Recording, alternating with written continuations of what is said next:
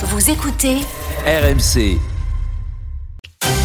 Les histoires de Charles. Charles, vous nous apprenez ce matin que dire des gros mots aurait de nombreuses vertus. Oui, alors écartez euh, les enfants du poste. On va parler de cette étude publiée dans une revue scientifique britannique qui montre que prononcer des gros mots nous rendrait plus forts et plus persuasifs. Plus forts d'abord parce que les gros mots ont un pouvoir hyperalgésique, c'est-à-dire qu'ils procurent une plus grande tolérance à la douleur.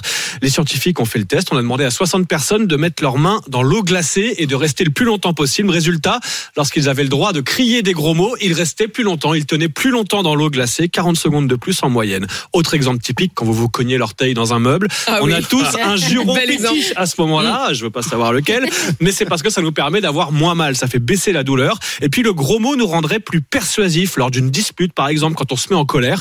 Le fait de prononcer des gros mots vous donnerait un sentiment de puissance. Les chercheurs émettent une hypothèse, c'est parce qu'on nous a appris toute notre enfance à ne pas prononcer ces mots, et le fait de briser cet Ouais. interdit nous donnerait plus de force, plus de persuasion. Conclusion, Apolline, si à 8h30 vous avez du mal à obtenir des réponses Oui, précises de la part de Bruno Le Maire, vous savez ce qu'il vous reste à faire. C'est évident, c'est une très très bonne idée. Je vais me faire une petite liste de, de jurons. Euh, mais je retiens quand même ce mot, hyperalgésique, je ne connaissais pas. Mais on apprend des Voilà. choses en s'amusant. C'est donc matin qui procure une plus grande tolérance à la douleur. Merci Charles pour euh, toutes ces informations. Il est 6h57. Vous restez avec nous dans un instant. La météo et le journal de la- euh, 7h. Révélation RMC. Olivier Giroud fera bien partie de l'équipe de France pour la Coupe du Monde. On vous le raconte dans un instant. RMC jusqu'à 9h. Apolline Matin.